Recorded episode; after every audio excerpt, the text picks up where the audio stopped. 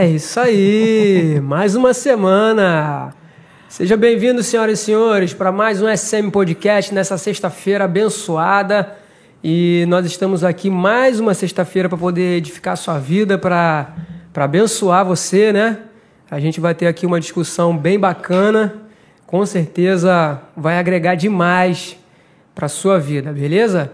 Vamos começar aqui a nossa conversa, sempre falando dos nossos patrocinadores, né? Da Tente Comunicação. Joga aí que aqui eu o QR Code para a galera ficar aí já ciente que a Tente, a Tente Comunicação, né? Esse espaço maravilhoso aqui para você que, que pretende aí fazer a sua, o seu podcast, fazer a sua reunião empresarial. A Tente Comunicação tem tudo isso aqui preparado para você, para você vir aqui realizar esse projeto que já está no papel há bastante tempo, né? Então já está na hora de colocar esse, esse projeto para acontecer. Então, o, o, a melhor forma de você fazer isso é entrando em contato com a Tente Comunicação.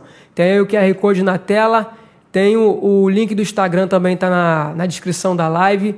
Então depois aí, quando acabar a live aqui, tu vai lá, já corre, já desenrola com o pessoal, que ó, é top demais esse espaço aqui. Todos os equipamentos aqui, tudo de alta qualidade, que vai agregar demais aí pro seu projeto. Fechou? Então vamos lá. Hoje quem está aqui de novo, cara. quem está aqui de novo. É, é isso, né? O, o povo volta aqui é porque alguma coisa é, ultimamente alguma coisa não tem andado tão, tão bem assim, né? Não, mas foi bem, tudo é bem. Brincadeiras à parte, né? Mas a Lucileide, ela teve aqui outra vez, né? E a gente teve alguns problemas aqui de, de técnica e tal, mas, mas hoje, graças a Deus, tá tudo certo. Em e hoje, nome de Jesus. Hoje, hoje vai render. Lucileide Marques está aqui com a gente. Ei, olha lá, apareceu. Apareceu. Boa noite. Boa noite a todos, que Deus abençoe. Estamos de volta, né? É. Quando a gente é, é bem recebido e por mais que da primeira vez tenhamos tido alguns problemas, mas tivemos muitas respostas. É. E muitos resultados maravilhosos do que Deus fez aqui nesse lugar. Então, nunca é em vão o é. estar. É. Sempre tem um propósito, sempre né? Sempre tem, sempre tem um propósito. Tenho certeza que hoje também, né? Eu venho só em Araruama em, em, época, em épocas especiais. É. Né?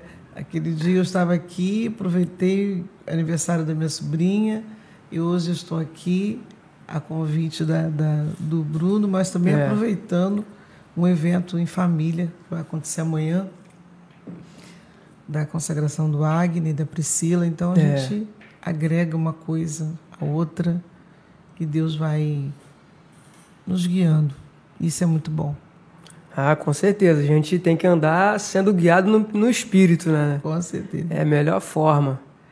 E ver vocês, né? Ver o que que eu aqui. 17 quilos mais magro. Meu Deus! Ah, não aguentei não. O que que eu falei? É, meu Deus. Já foi. É, é. Agora já era, é já foi. Benção. É, mas, mas para quem tá aqui no dia a dia, né, Kekeu? É, é para quem tá aqui no dia, no dia a dia, vê a diferença, mano. Muita coisa. Amei ver vocês aqui. Amo, amo esse lugar. Esse lugar realmente, como você tá falando aí, né? espaço. Gente, isso aqui é muito é. lindo. É realmente um espaço maravilhoso. Muito bom mesmo. É, isso aqui, isso aqui é, é, um presente de Deus pra, pra gente, né? Nós temos quanto tempo? Uma hora? Por aí, uma tá. horinha. Uma horinha.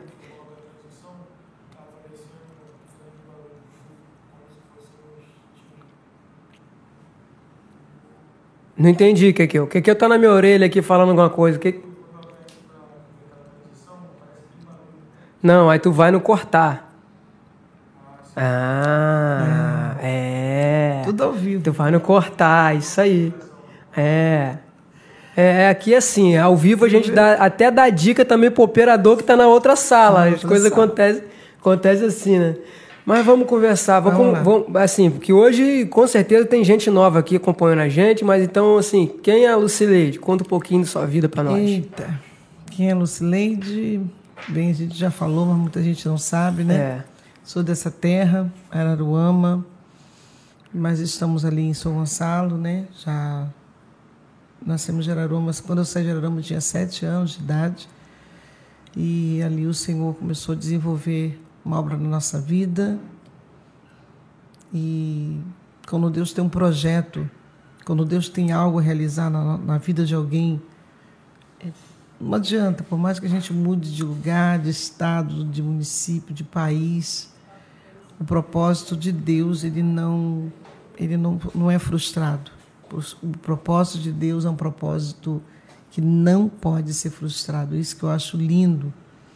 E eu estava justamente pensando sobre isso aqui. O que me levou a manter ou a conservar o propósito de Deus na minha vida, Bruno, porque o chamado, né? O chamado do Senhor na minha vida, o chamado pastoral, porque não pensava nunca nisso. Eu, a gente vai tocar um pouquinho, uhum. porque na outra, na outra, na outra live que a gente fez, no outro podcast que a gente fez, não saiu e muita gente não, não entendeu. Não sou pastora porque escolhi ser pastora. Não vou retomar tudo. Não estou na função pastoral porque quis ser, né? Porque não, eu quero ser pastora. Eu quero, não, de forma alguma. Até o contrário. Eu não queria. Mas o chamado foi sempre mais forte do que a minha própria vida. Uhum.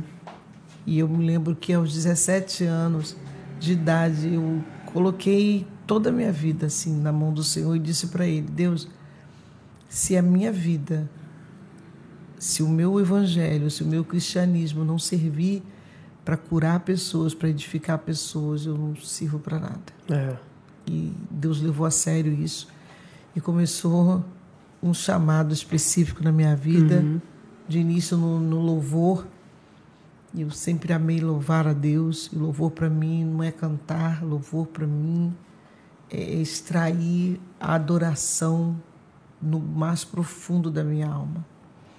É simplesmente me colocar nos pés dele e, e adorar, e adorar, e adorar. E Deus despertou esse dom lindo do louvor na minha vida, que viemos de uma família de é. músicos, né? todas, todos, nós temos uma família muito grande e poucos, se tiver dois ou três que não saibam cantar ou tocar um instrumento, é, é algo é, é, algo assim bizarro mesmo, porque é uma coisa muito forte. A, a música dentro da nossa família e principalmente na minha vida exclusivamente o louvor e a adoração, né? Já que eu estou falando de mim. E Deus começou a trabalhar comigo na área do louvor e no louvor. Eu creio no louvor que cura, eu creio no louvor que restaura, eu creio no louvor que liberta, eu creio no louvor que, que abre portas, que quebra cadeias.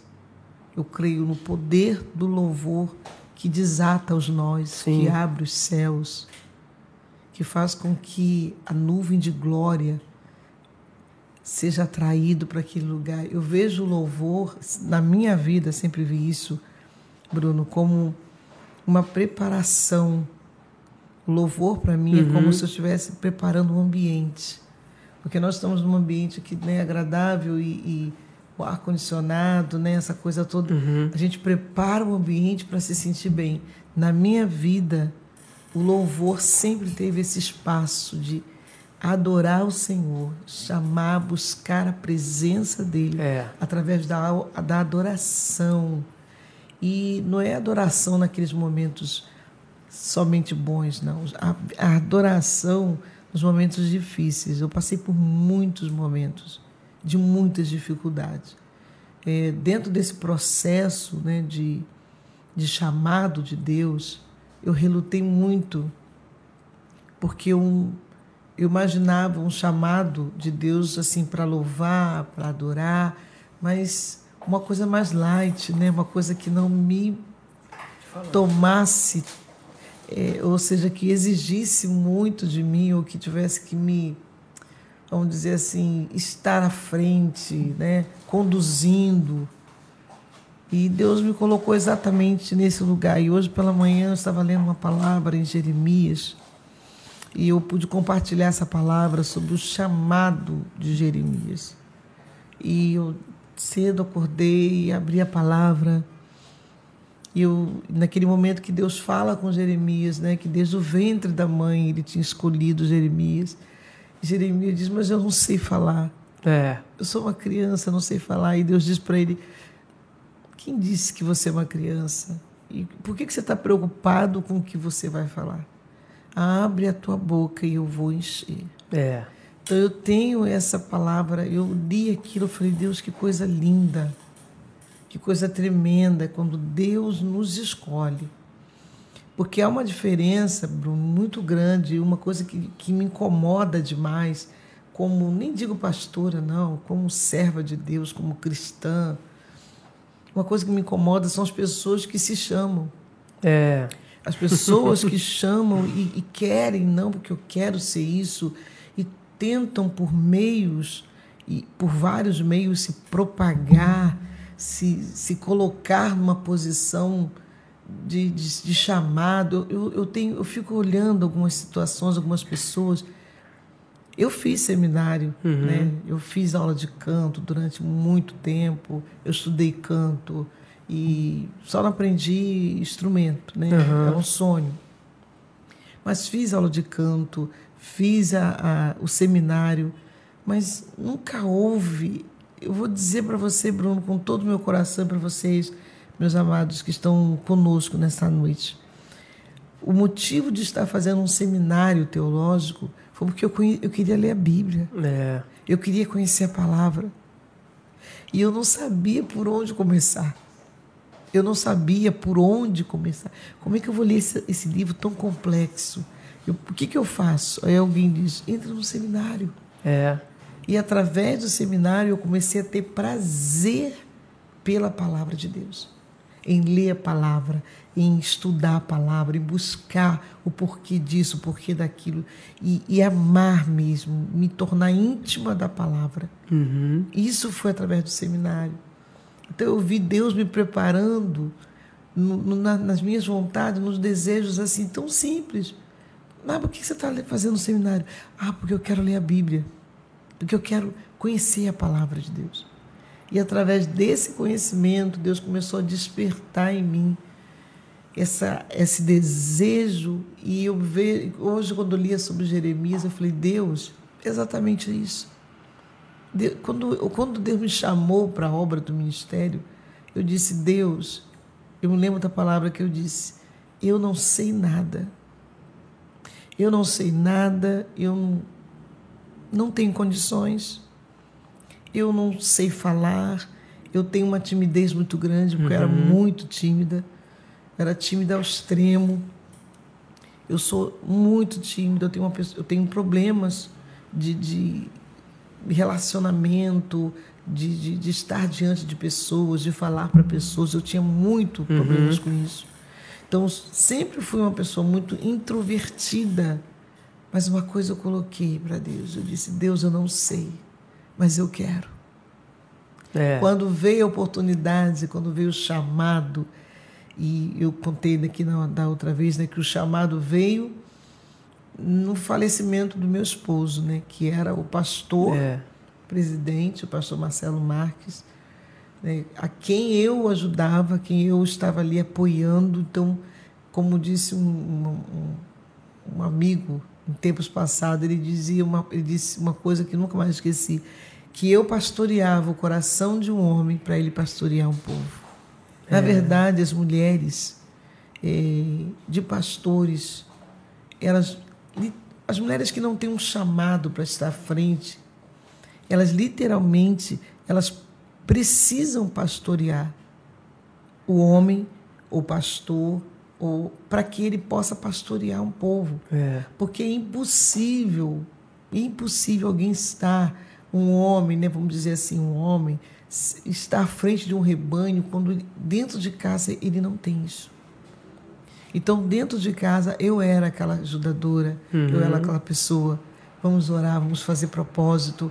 Parecia um problema, uma situação, vamos entrar em oração e sempre conversa e sempre conversando. E eu não, mal eu sabia que Deus ali já estava me preparando. É. Tem pessoas aqui me ouvindo hoje que conhecem a minha história lá de muito longe. De muito longe. E nesse conhecer da minha história, sabe que eu só queria ajudar.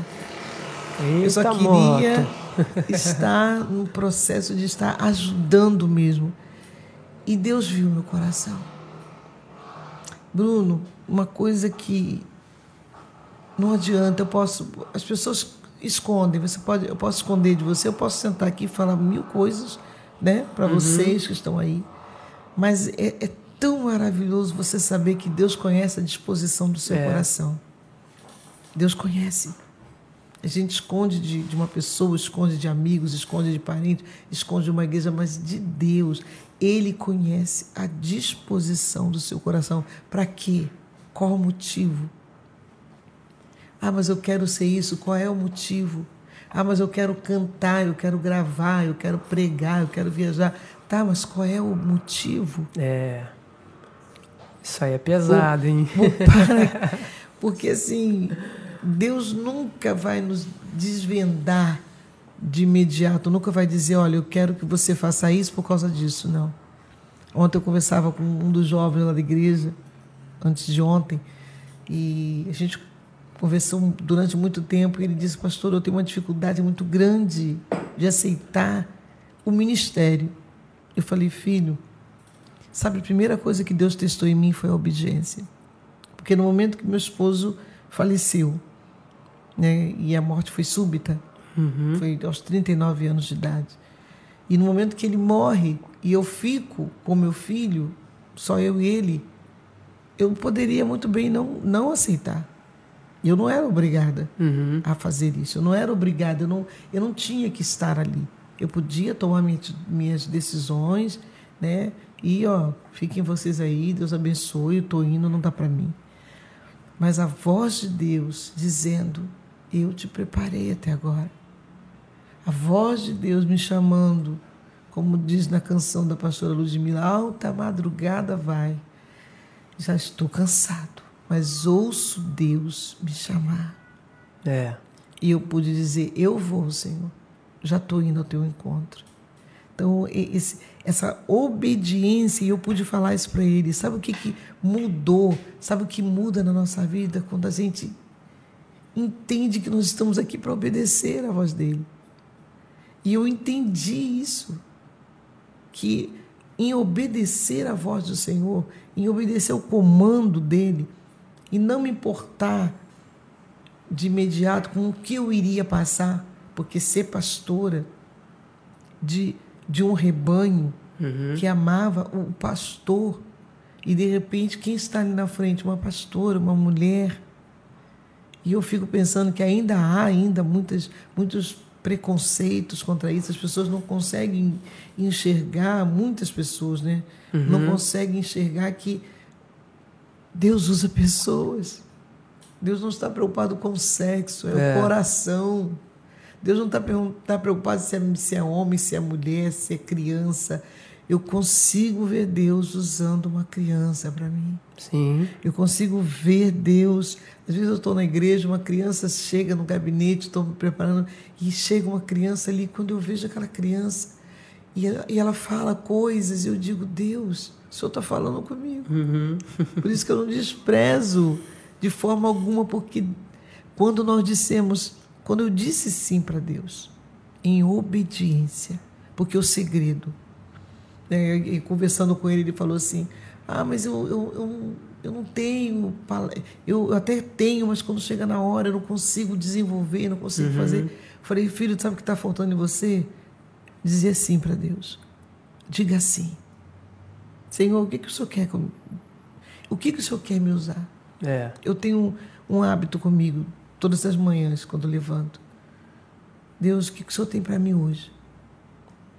O que, que o Senhor tem para mim hoje? Uhum. Para onde o Senhor quer me levar? Porque eu tenho um projeto, Senhor, eu tenho uma agenda. Né? E eu tenho que ter. Junto com a secretária da igreja, ela me ajuda, a Daniele me ajuda muito. Então eu tenho uma agenda, minha uma agenda junto com a igreja. Uhum. Mas eu preciso todas as manhãs perguntar a Deus, eis-me aqui. Para ter continência mesmo para o meu comandante, dizer o que, que o senhor tem para mim hoje. Aonde o senhor quer que eu vá, para quem que o senhor quer que eu ligue, aonde eu vou entrar. E, e muitas das vezes, Bruno, eu já estou com um projeto, estou com um dia planejado e Deus desmancha tudo. É, acontece. E Deus diz: fica em casa. E Deus diz: pega o telefone. Envia uma palavra. Vá para um outro lugar. Uhum. Não fale. Fique calada. É, é algo assim muito forte. Quando nós estamos na direção do Senhor. É. E esse foi um dos segredos. Esse é um dos segredos. Se alguém perguntasse, pastora, qual é o segredo de você se manter até hoje, quase 20 anos já, né, no pastoreio? Qual o segredo? Porque muitos não conseguem ficar. Uhum. Muitos não resistem, muitos não conseguem, porque é pressão, é pressão, é pressão e é pressão. É. Não é fácil. Se obedecer ao chamado de Deus nunca foi nem nunca será. Nunca. Não pense em holofotes, não pense em, em, em coisas como é, sucesso. Não existe isso. Existe uma vida de resignação, existe uma vida de renúncia, existe uma vida de lutar constantemente contra a sua própria natureza. Sim. Porque você está lidando com pessoas. E lidar com pessoas, lidar com, com gente, é, é aquilo que o apóstolo Paulo disse: suportai-vos uns aos outros em amor. Suportar, quando você pensa em uma palavra suportar, é além de você aguentar. Sim. Mas nós temos que fazer isso. Porque o, os defeitos que eu tenho, os confrontos que eu tenho comigo, né? porque a palavra de Deus ela nos confronta. E às vezes Deus coloca pessoas na nossa vida, como já colocou nesse, nesse período de pastoreio, Deus colocou pessoas na minha vida para que sejam lixas de Deus Sabe aquela lixa, por exemplo, essa mesa aqui, para que ela, ela tenha esse estado que ela está, que você possa uhum. passar a mão, não ver nenhuma aspereza. Ela foi, foi passada de uma forma de uma lixa. Uhum. Da mesma forma, Deus usa pessoas, como usou na minha vida, pessoas, situações, como lixa. Mas o mais difícil, Bruno, é você entender isso. É. É os processos, né? Os processos. Porque quando você. Meu Deus, peraí, mas como é que eu vou. Por que, que essa coisa está se levantando? Por que, que essa pessoa que se dizia tão minha amiga, uhum. por que, que essa pessoa que estava torcendo, que estava do meu lado, o porquê disso? E aí Deus fala, filho, deixa assim. Como diz o apóstolo Paulo, né? Deus tira de mim. Isso é como um espinho na minha carne. Aí Deus diz para Paulo: Ai, Paulo, não dá para tirar. Não dá.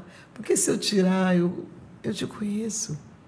É como se ele pudesse dizer assim: Paulo, eu te conheço, não dá para tirar esse espinho. Mas eu tenho uma coisa para você muito especial: a minha graça te basta.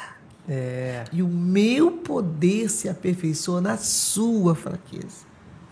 Então, é essa certeza, Bruno, que me trouxe, que tem me levado. É, tem dias que é quase insuportável. Tem dias que dá uhum. vontade uhum. de parar, tem dias que dá vontade de desistir, tem dias que ah, alguém pode pensar, nossa, a pastora está sempre ali. Mas tem dias que é tão difícil. É. Principal, Ser humano, né? E principalmente porque você não você tem dificuldade de encontrar pessoas que entendam isso. Porque uma coisa é você estar ali no altar, uma coisa é você estar ministrando, uma coisa é você estar pregando, ensinando. Eu amo ensinar. Eu amo.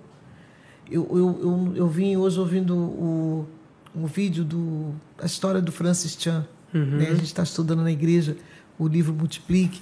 E hoje eu estava estudando, ouvindo, eu vim de, de São Gonçalo para cá, ouvindo o testemunho dele.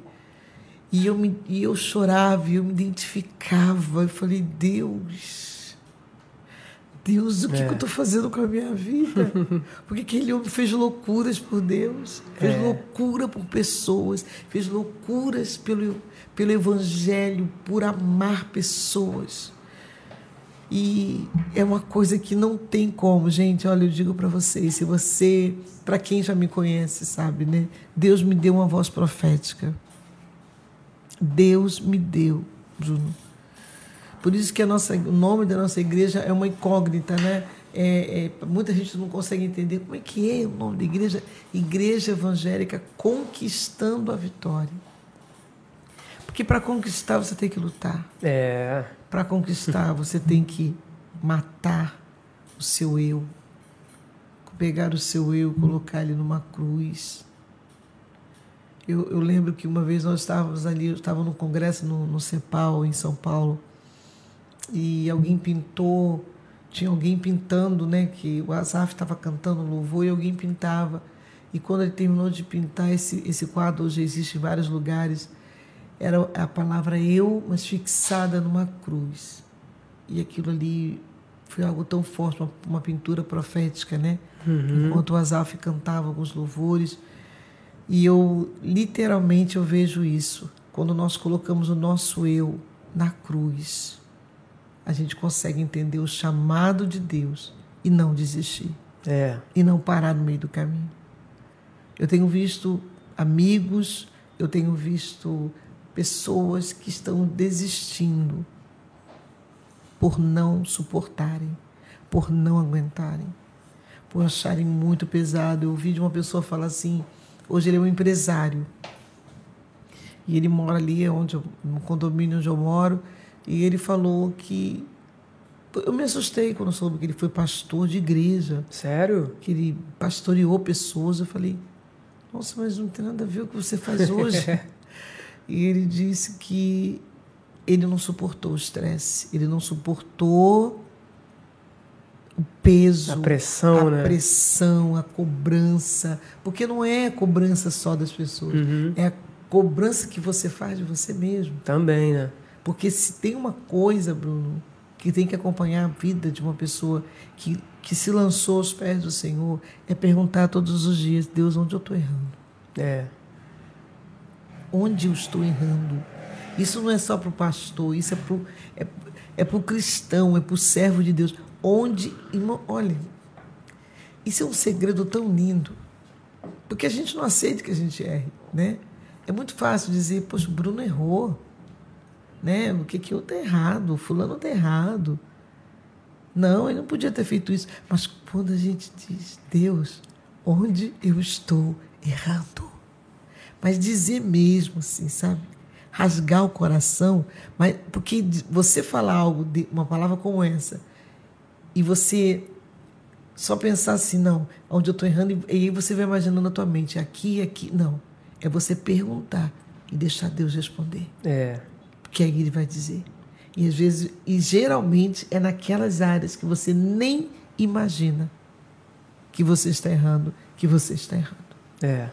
Por isso que é tão importante para que a gente se mantenha. Eu, eu posso dizer hoje, né, diante de tudo que eu vivi, ainda vivo, que eu hoje eu luto para me manter de pé. Porque a palavra é bem clara, Paulo, o apóstolo Paulo diz: aquele que está em pé, não fala de, de, de pastor, de fala aquele que está de pé. Esse aquele é, é, é você, é todo é, mundo, é né? Os que estão em pé. Cuidado, cuidado para não cair. É. Cuidado para não cair. Se você está de pé, se mantenha. Eu saí, antes de sair de casa, agora da casa do meu irmão, eu conversava com a Manu, minha sobrinha, e eu falava com ela sobre constância. Porque uma das coisas, se quiser me interromper, pode Não, interromper. pode ir embora, tranquilo. uma das coisas que Deus tem me ensinado e que não é fácil no ministério e na vida com Deus é você ter constância. Você começa bem uma coisa e de repente você vai. Se você não manter, se você não tiver constância naquilo, você não consegue chegar até o final. É. Vai surgir situações que vai desviar o teu foco, que vai tirar o teu foco quando você vê você já está olhando para o outro lado, você está em outra direção, você está vendo outras coisas, você está dando prioridade a outras coisas, e aquilo que Deus te chamou, e aquilo que Deus te deu para você realizar, você para. Uhum. Você não realiza mais. Por quê? Falta de constância. Porque não é só começar, é dar continuidade. Esse processo é um dos processos mais difíceis.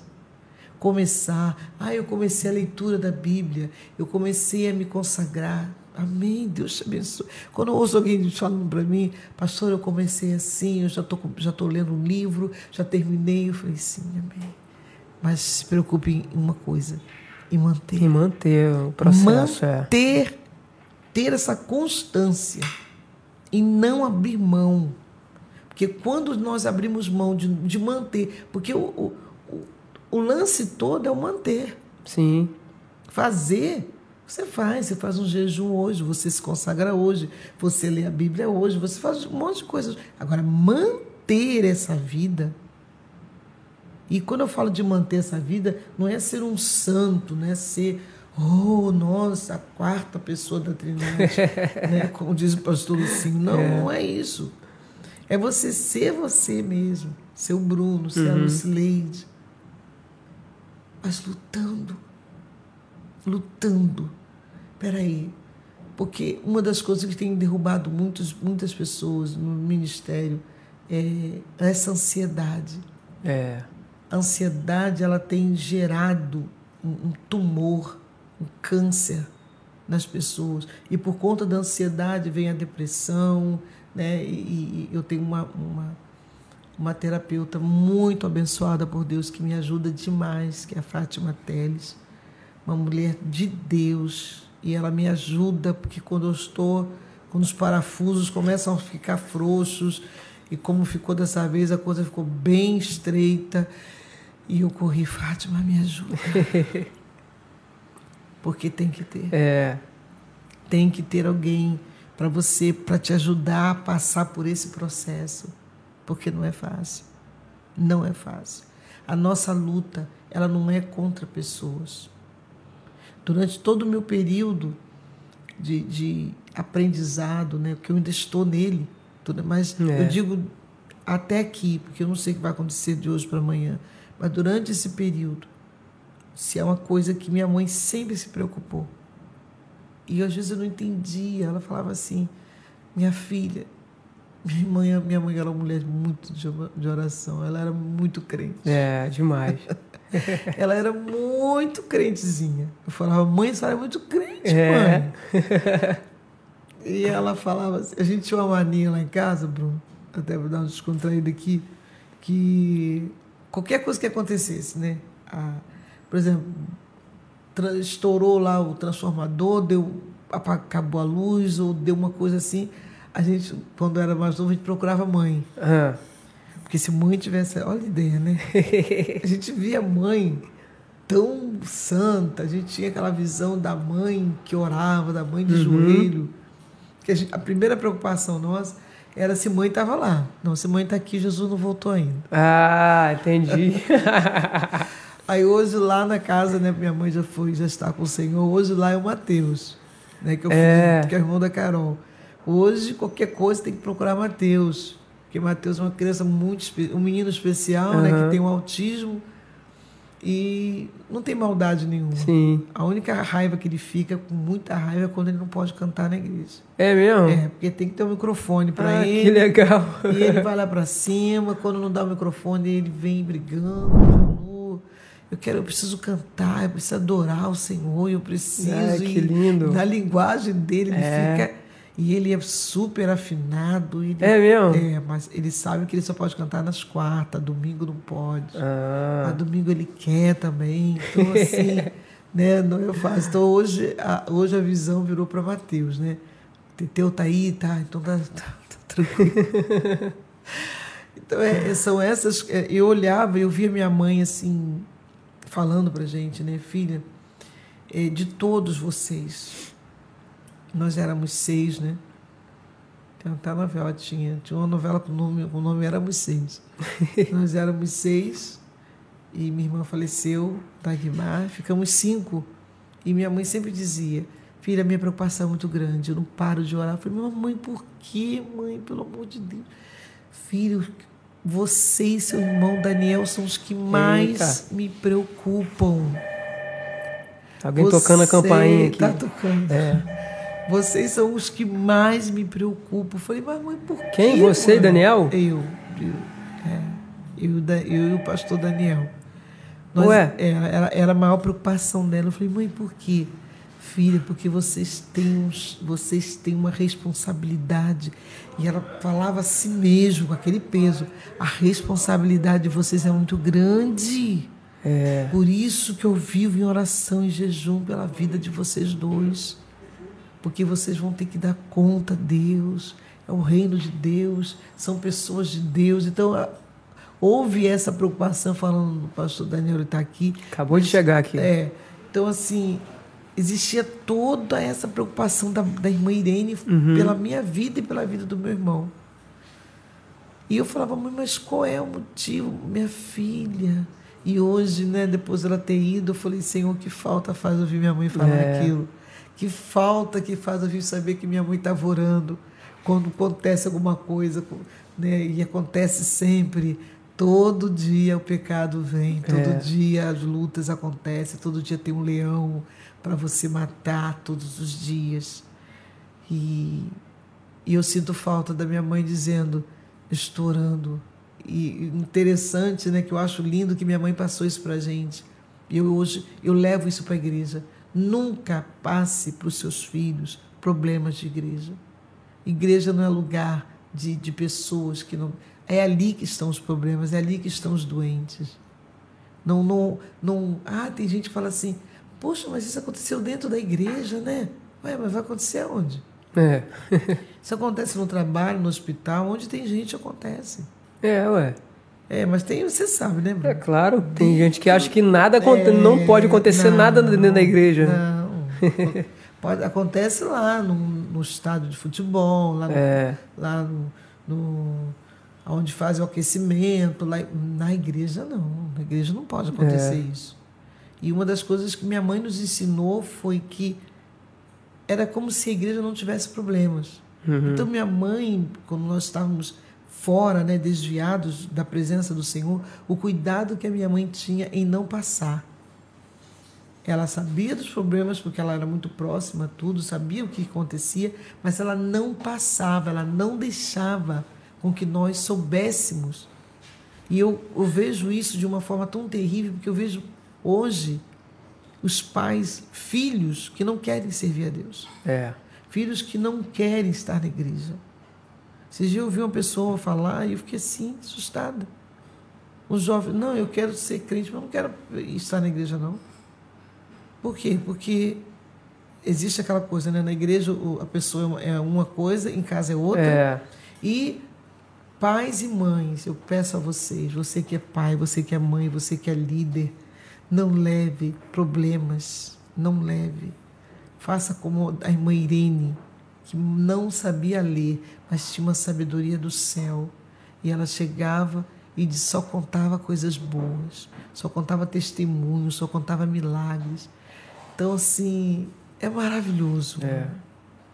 Por isso que hoje eu, eu digo assim, Deus foi tão bondoso, tão maravilhoso na minha vida, que me permitiu viver isso sendo guardada e tendo esses e guardar esses preceitos. Sim. Esses ensinamentos, né? Riquezas. É. São relíquias. São relíquias na minha vida que eu transmito para a igreja.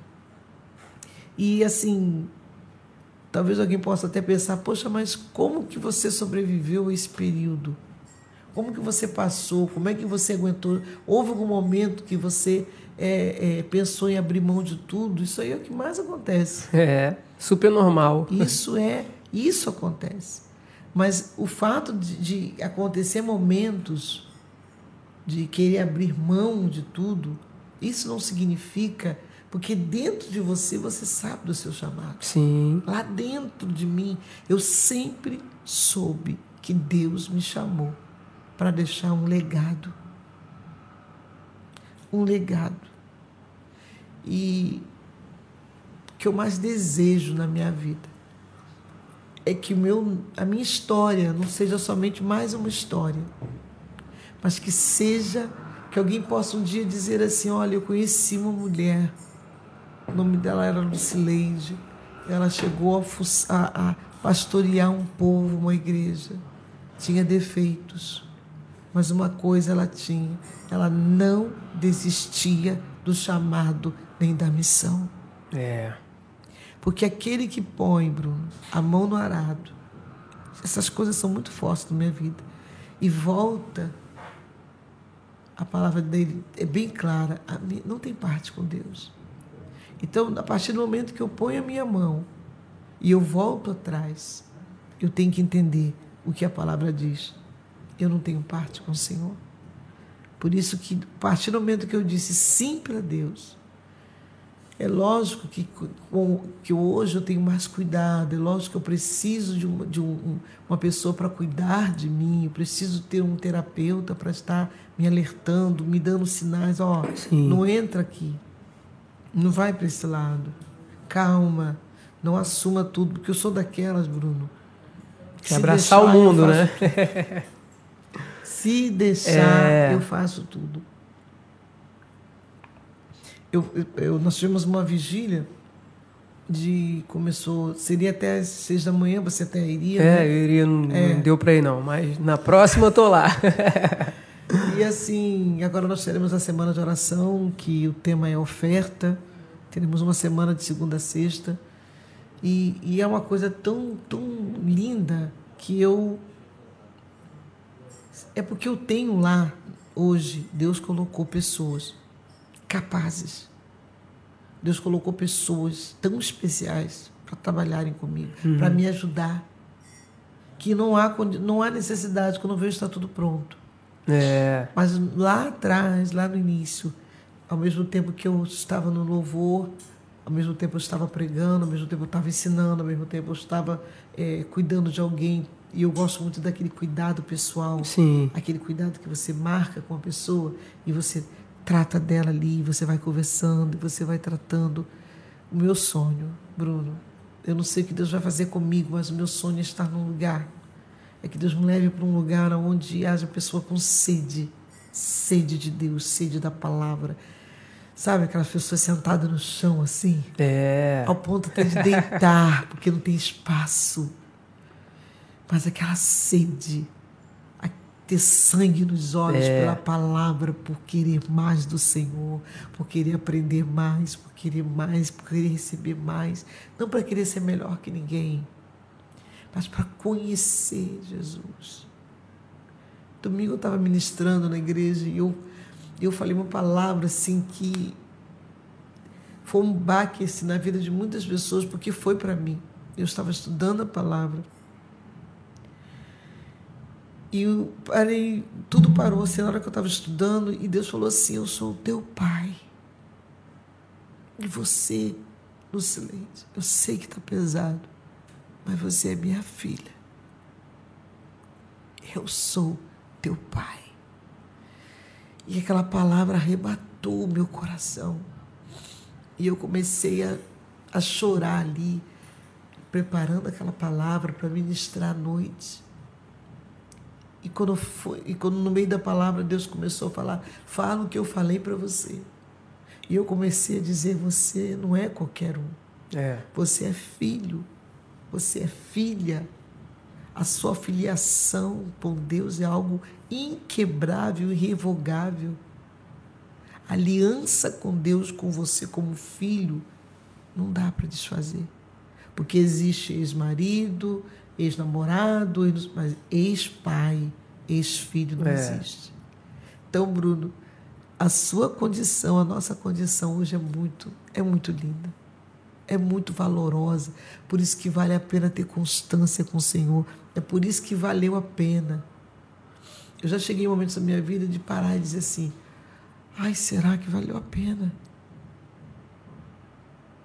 Sempre, quando eu paro, né, nos meus conflitos, nos meus uhum. dias de caverna, Porque todos, todo mundo todo tem. mundo tem os seus dias de caverna. Não foi só com Elias. Só que caverna, deserto, tudo isso passa. Sim. Passa. E uma das coisas que Deus tem me dado é, é essa voz para profetizar. Vai passar. Há uma semana, uma semana atrás eu estava num momento muito difícil na minha vida. Muito de, de crise comigo mesmo. Crise comigo mesmo. Há uma semana atrás. E eu levantava pela manhã e dizia, Lucileide, vai passar. Vai passar. Vai passar. Eu moro, eu moro no, no, no sétimo andar e diante de mim tem umas árvores. E tem uma árvore grande, bem no alto. Hum. E eu, sempre que eu olho para aquela árvore, eu me vejo ali, naquele, naquele lugar alto. Eu olho digo assim, eu olho para aquele lugar e digo assim, Senhor, eu estou ali.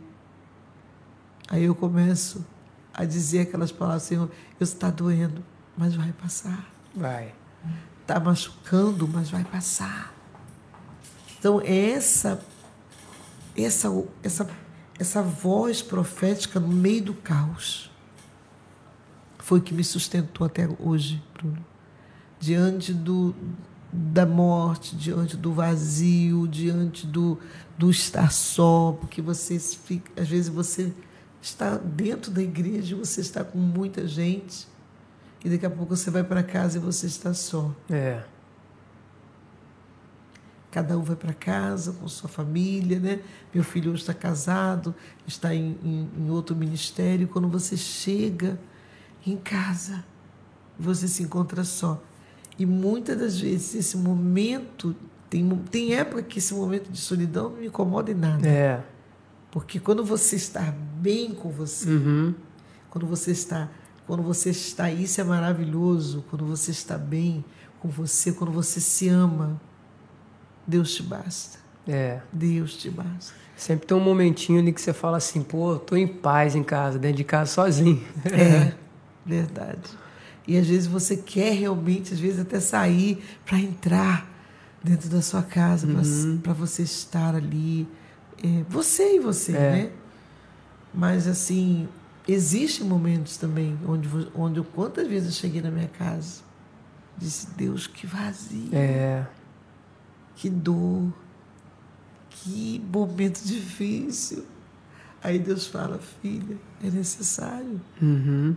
E aí vem as questões, vem os questionamentos, e por que isso, e por que daquilo, e Deus já sabe.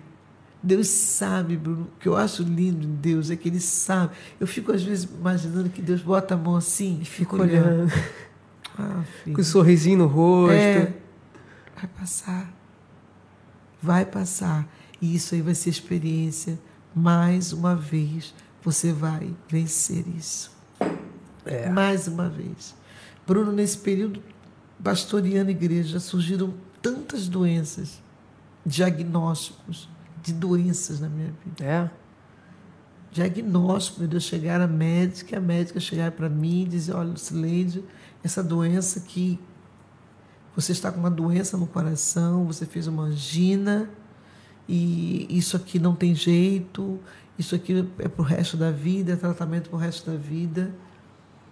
E eu me lembrar que Deus me deu uma voz. E essa voz profética é uma voz profética no caos é chegar ao ponto de dizer eu não aceito isso. Uhum. Eu tenho, eu, eu tento ensinar isso para a igreja, não aceite, não tome posse daquilo que não é teu. Se, se, o próprio, se a própria palavra diz que Ele levou sobre si Sim. todas as nossas dores, solidão, rejeição, tudo Ele levou. Dor, todo, todo tipo de dor Ele levou. Então eu não tenho. Eu passo pelos momentos. Você pode passar pelos momentos, mas você não pode dizer, eu sou uma pessoa é, é, depressiva. Não, você passa pelos momentos de depressão. Você passa pelos momentos de, de ansiedade. Sim. Você passa pelos momentos de solidão, mas você não é isso. É. Não é isso que te caracteriza como filho de Deus. O que nos caracteriza como filho de Deus é que nós temos um Deus, um Pai. E é muito bom quando é. você recorre à palavra e diz: Espera aí, Senhor, aqui está escrito, ó, e eu tenho essa coisa com Deus. Olha, Senhor, aqui está escrito que tu és o meu refúgio e socorro e fortaleza. Mas é bem presente na hora da angústia. Então, se isso aqui está aqui é verdade, eu quero viver isso aqui agora. É. Então, são esse, essa, essa, esses questionamentos, essa vida com Deus é que nos faz. E Deus vai dizendo: é isso aí, filho, não aceita. Não se dobre. Você pode até ficar um dia assim, mas dois dias não. É. Você pode até ficar um dia, aí não estou legal. Mas no outro dia você se levanta. Na força de um boi selvagem. É. E você se levanta e começa a guerrear em palavras. Bruno, há um poder extraordinário. E eu digo a você, o ministério que Deus colocou, me avisa horário aí, tá? O ministério que Deus colocou nas minhas mãos, para que eu vá até onde Ele queira que eu vá, é o ministério de voz profética. Eu olhar para a situação e dizer, vai mudar é receber diagnósticos de doença e dizer: Eu não acredito nisso. Médicas, médicos é, conceituados: Como você não acredita? Eu não acredito. E vou fazer um outro exame e vai ser provado que isso aqui é uma mentira. Porque eu fico com o diagnóstico de Deus. O diagnóstico de Deus está em Isaías 53. Ele levou sobre ele. É. Então o que, que eu faço? A minha parte cuidar da minha alimentação, cuidar do meu físico. Eu sou uma pessoa que faço exercícios físicos constantemente. Sim. Eu sou uma pessoa que me alimento bem, procuro ter uma alimentação saudável. Então eu procuro cuidar do templo do espírito. Por isso que quando vem uma sentença do inferno, eu digo eu não te aceito. Eu não aceito. Porque ele, o Senhor, me deu saúde. Eu é. me lembro muito da palavra de, quando Paulo chega para Enéas, acho que foi Pedro que chega para Enéas, e diz assim: Enéas, o Senhor Jesus te dá saúde, e saúde plena. Então eu quero dizer para você, talvez que esteja aí passando por alguma situação, talvez uma doença na alma, uma doença no físico, eu quero dizer para você: o Senhor Jesus te dá saúde plena. E você tem que olhar para você e dizer para você no espelho, como eu sempre, como muitas vezes eu faço, Lucileide, você tem saúde plena o Senhor Jesus, Ele te dá saúde. É. Se deixar falar, eu fico aqui até amanhã de manhã. É, enquanto você falava, eu me lembrava muito de uma de uma situação assim que eu andei estudando bastante e, e eu percebi assim uma coisa de, uma coisa realmente assim de Deus, né, que, que ele, ele ele ele me fez entender, né, essa questão do chamado não só do chamado, mas também até dos dons espirituais e tal. Esse esse esse é, esse caminho inteiro aí, né, que a gente que a gente que, que, que sabe que realmente tem um chamado, né, a gente é, às vezes, né, em, em algum momento no, do chamado assim, não, não com todo mundo, né, mas digamos assim que na grande maioria das pessoas sempre acham assim que o ministério, que os dons são seus, né? É. Cara, isso é um perigo muito grande, né? Porque é, nesse, ne, enquanto eu estudava sobre isso e questionava também as, a, a, a, minha vida realmente, a minha vida ministerial com Deus, né? E, eu, e, e, e, Deus me fez entender o seguinte, cara, que não adianta a gente ficar colocando isso tudo na frente como se fosse nosso, como se os dons fossem nossos, como se o ministério fosse nosso, porque não é nada nosso, cara. Nada. Ah, é tudo para Deus? É tudo para Deus, mas é muito mais para o outro do que para a gente mesmo. É, é, interessante até a gente observar, né? Porque é, Paulo ele vai falar de nove dons né, do Espírito. É nove mesmo? Não. É, então, para você ver que é, só tem um daquele ali que, que você usa para você mesmo, que é o dom de línguas. É o resto é tudo para os outros. É isso então, aí. assim, entender o chamado às vezes é, é, um pouco mais doloroso porque a gente quer algo que seja pra gente, mas, mas é mais pros outros do que pra nós. É. Cara, isso é muito louco. Quando, e, e assim, quando Deus ensina, ensina é, a gente a entender esses passos, eu, eu já começo a entender assim que Deus ele tá, ele tá elevando o nosso nível de maturidade. É verdade. Então, assim, é tipo uma escadinha, você vai entendendo. E você falava assim do, do dessa questão de, do, do seu chamado, que você sabia muito lá dentro de você mesmo assim. E é, eu, eu me recordava agora assim de, de, de quando eu estava desviado. Eu estava fora da igreja, um pouco tempo atrás. E eu sabia que lá no fundo Deus tinha falava comigo assim: você tem um chamado, você tem que voltar. Tem alguma coisa aqui que está falando por aí. Isso é lindo demais, Bruno. Isso é. Eu acho que era meu computador tá saindo uma voz aqui, mas já foi. Mas é, é, é, bem por aí, né, cara? Quando a gente entende essa questão do chamado, o valor que ele tem, ainda mais quando a gente cai nessa, nessa, nesse entendimento, né? De que, cara, né, é para é os outros. É, é pro outro. É, pro, é sempre pro outro. Sim. Você não tá ali fazendo para você. É pro outro. Mas nesse chamado pro outro, Bruno, se você não estiver bem, você não vai poder fazer nada pelo É, outro. isso é. Uma coisa que, que a minha terapeuta fala.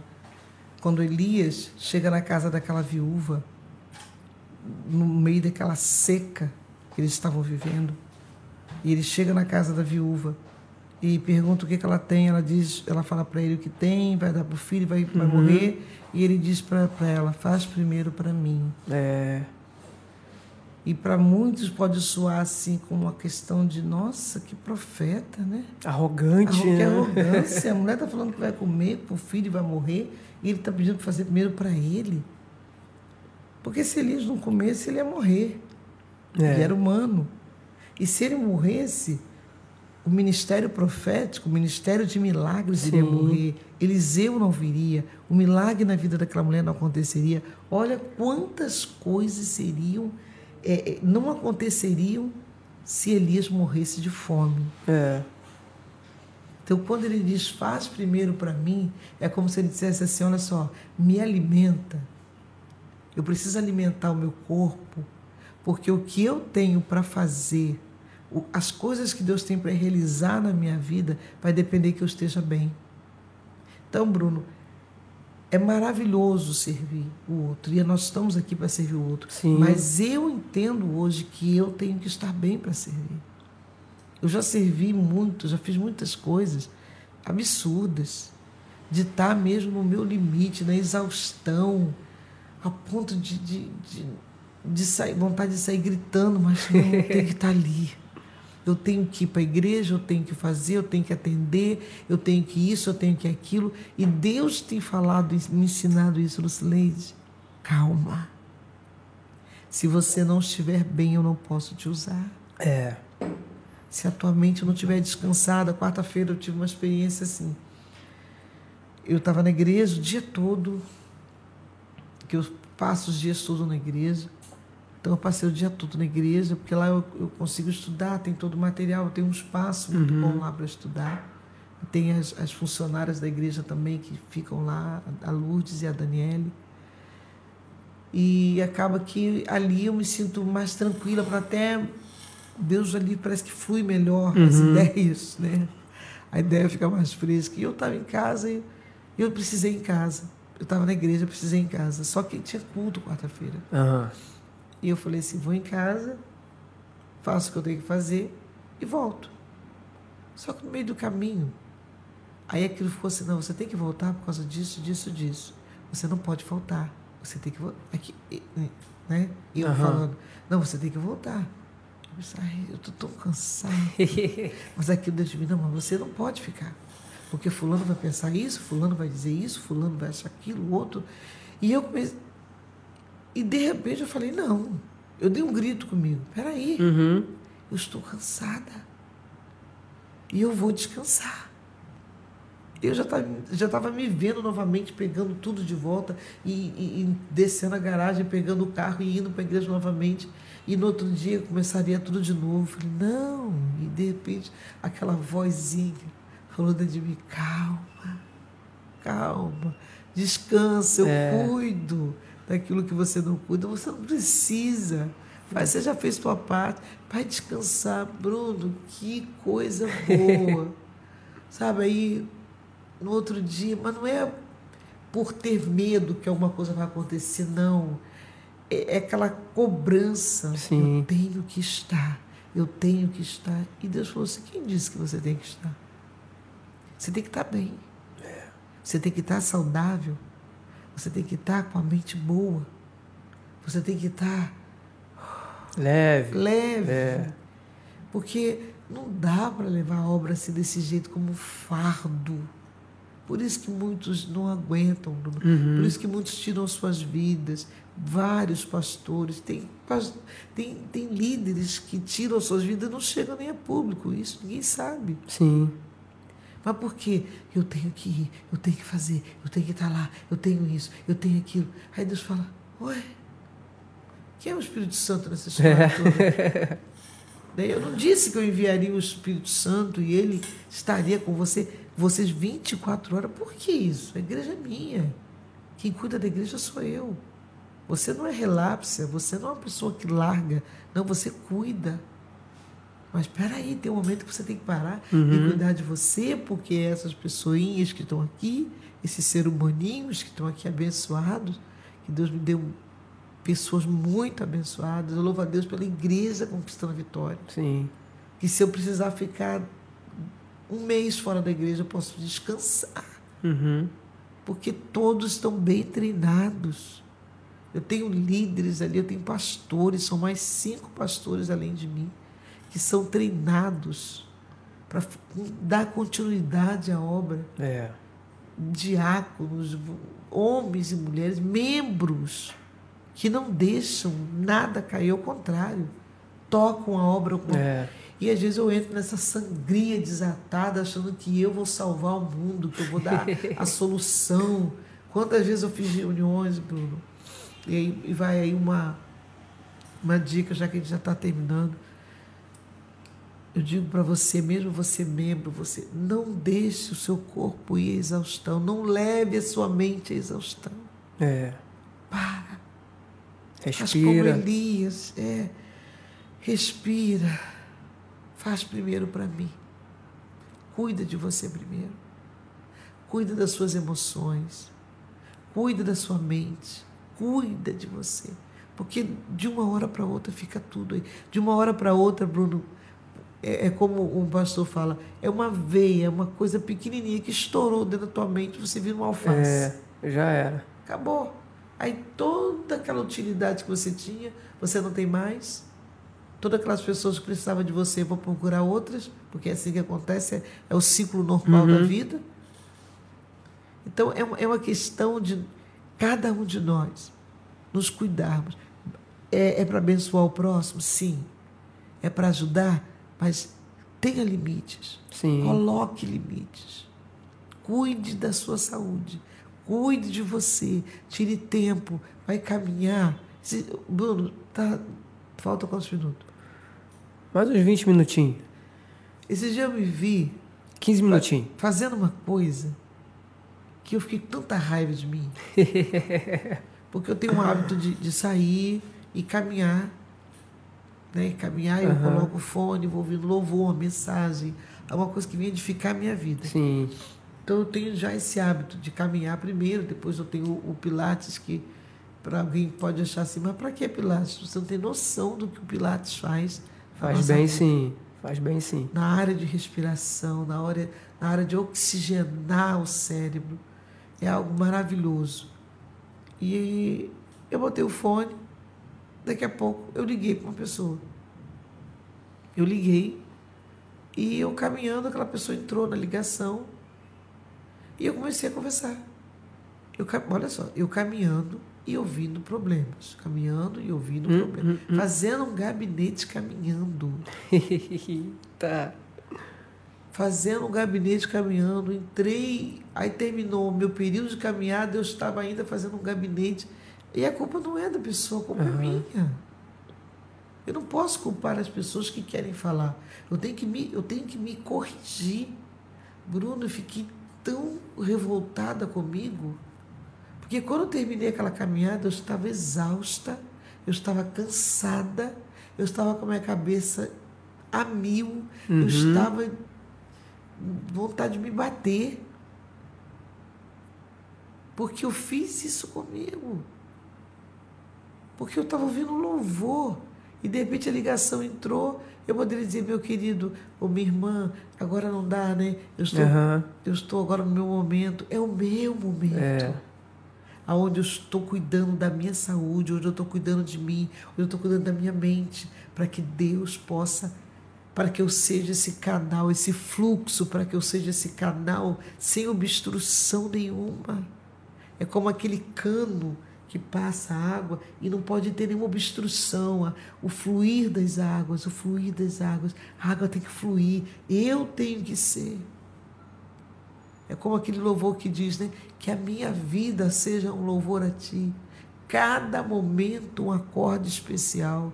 Cada mês um hino novo cada ano uma sinfonia. É.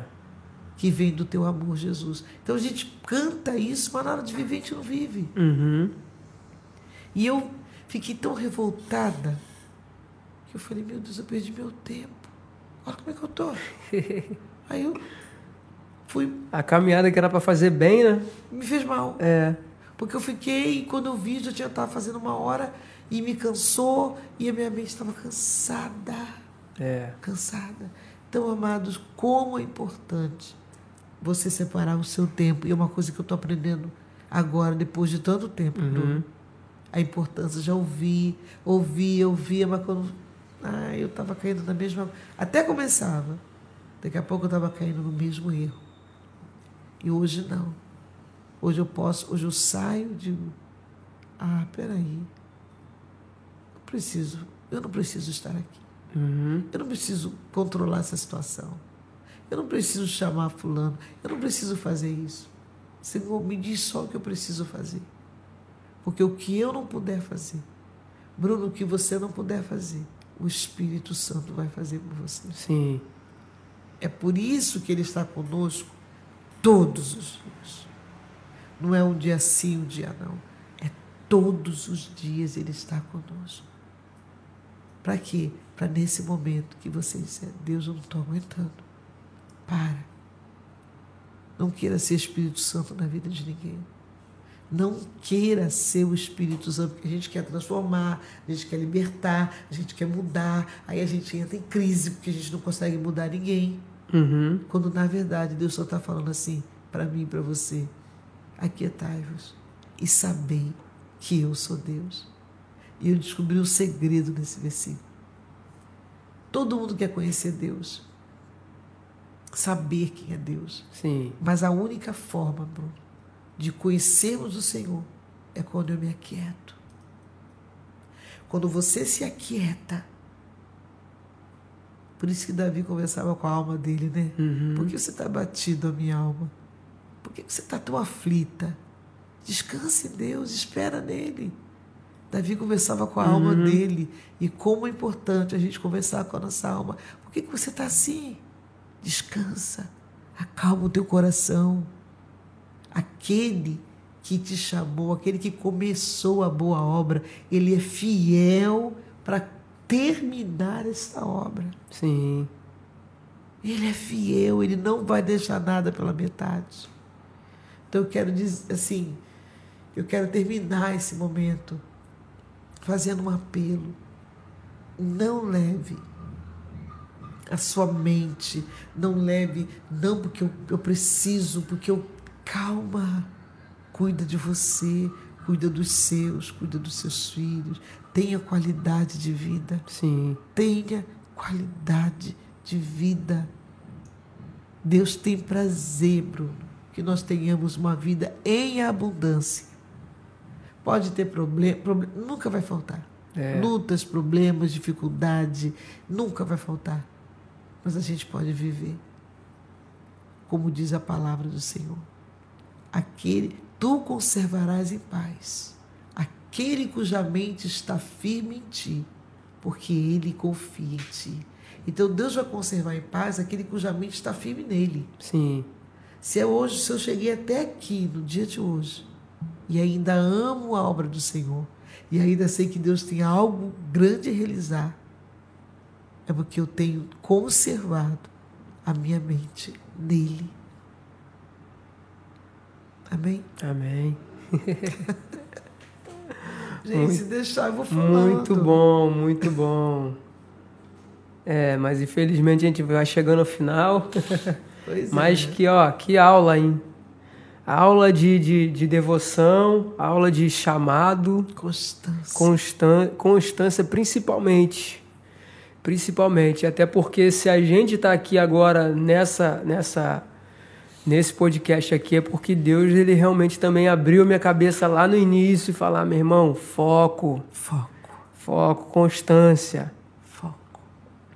Porque não é não é fácil, né? Você é, quando entra em, em algo você começa a olhar para vários pontos e, e, e, daqui a pouco já começa a entrar em parafuso para onde você vai, para onde você não tem que ir e tal.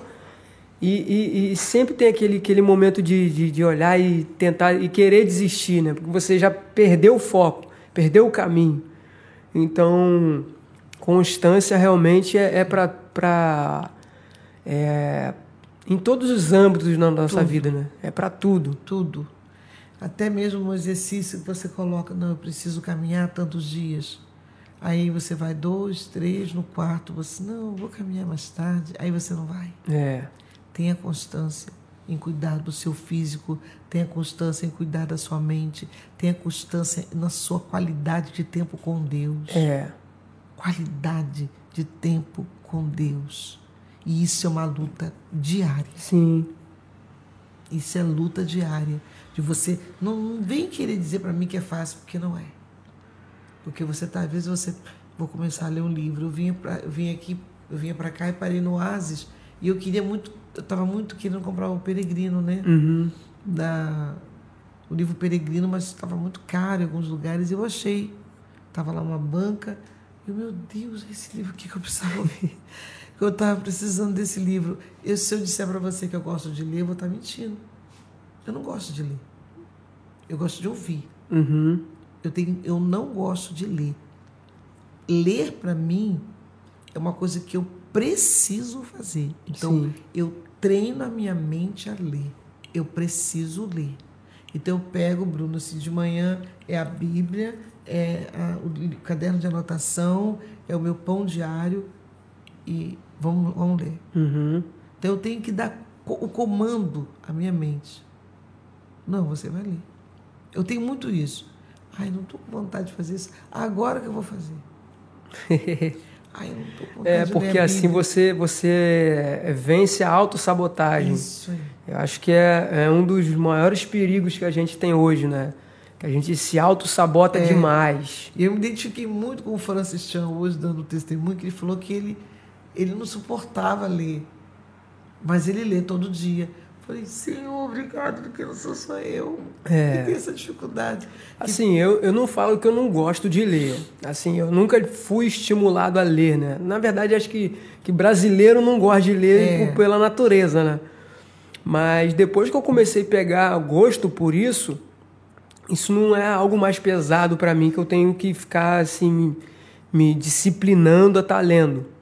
É, tem mas, pessoas que têm muita facilidade. É, mas assim, eu eu, eu confesso assim que eu tenho algum problema em, em, em ingerir meu tempo para eu poder separar tempo para leitura.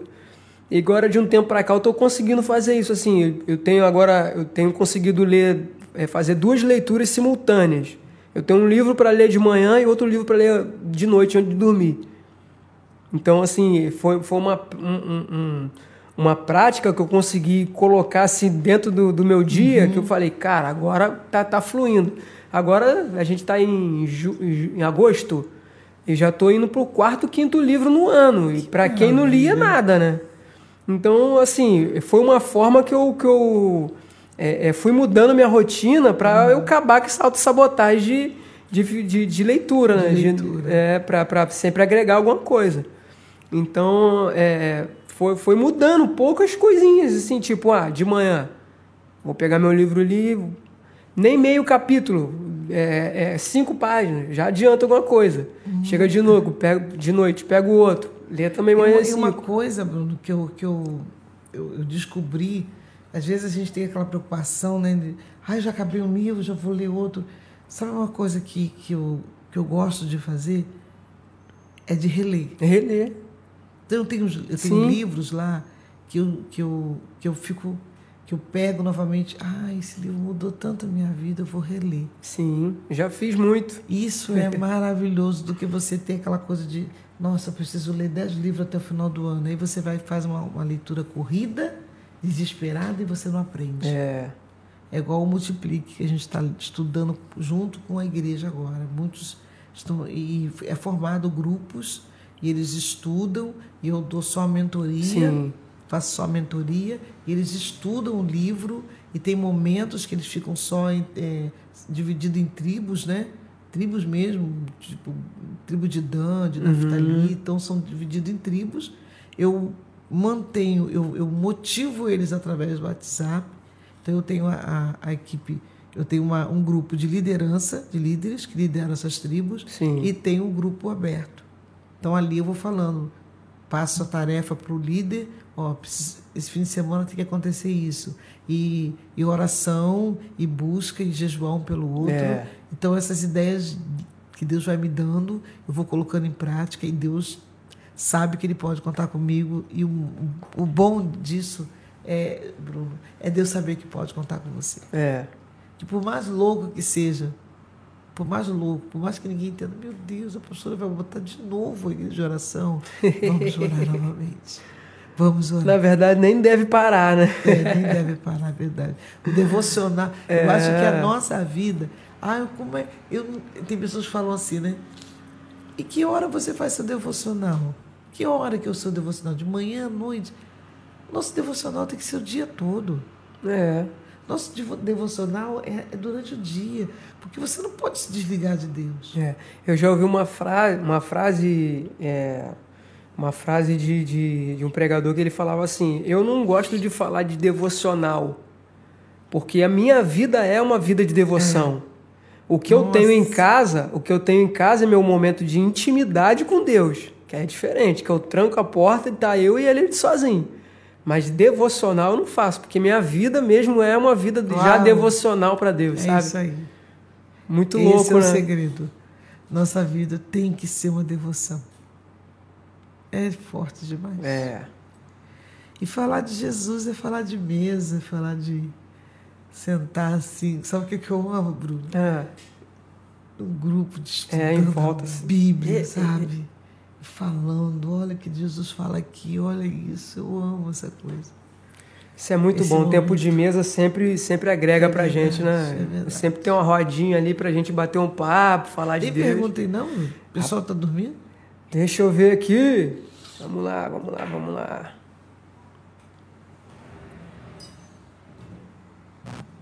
Deixa eu ver quem que apareceu aqui no chat hoje, né? Porque a gente não deu tanta atenção aqui, ó. Daniel Magalhães, nosso pastorzão, aqui nos bastidores. Aqui, irmão. É, falou um cadinho aqui conosco.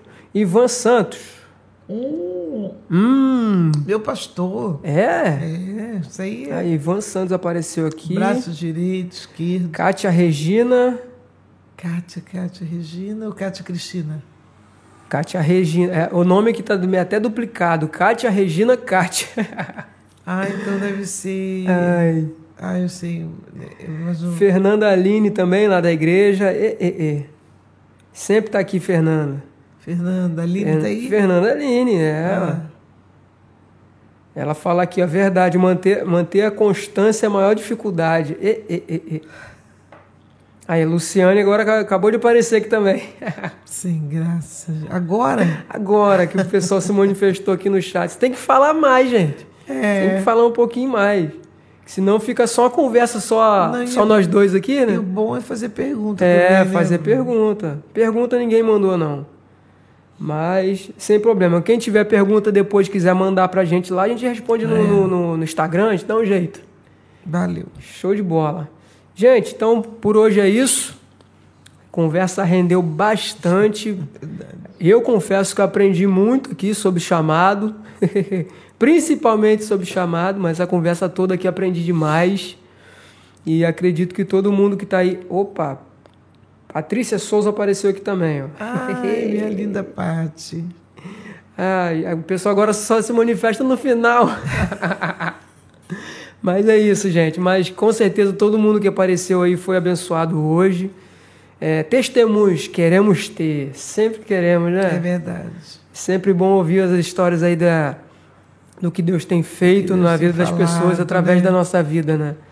A gente espera muito né, que, que esse podcast aqui ele seja, seja um canal disso, né? Um canal de, de bênçãos para as outras pessoas serem alcançadas por Deus e, e depois trazer esse feedback para a gente também, né? É Porque, é verdade. Que acho que é muito importante, muito, né? Muito, muito. Então, gente, beijo, beijo. Sexta-feira que vem estamos aqui de novo. Abraço.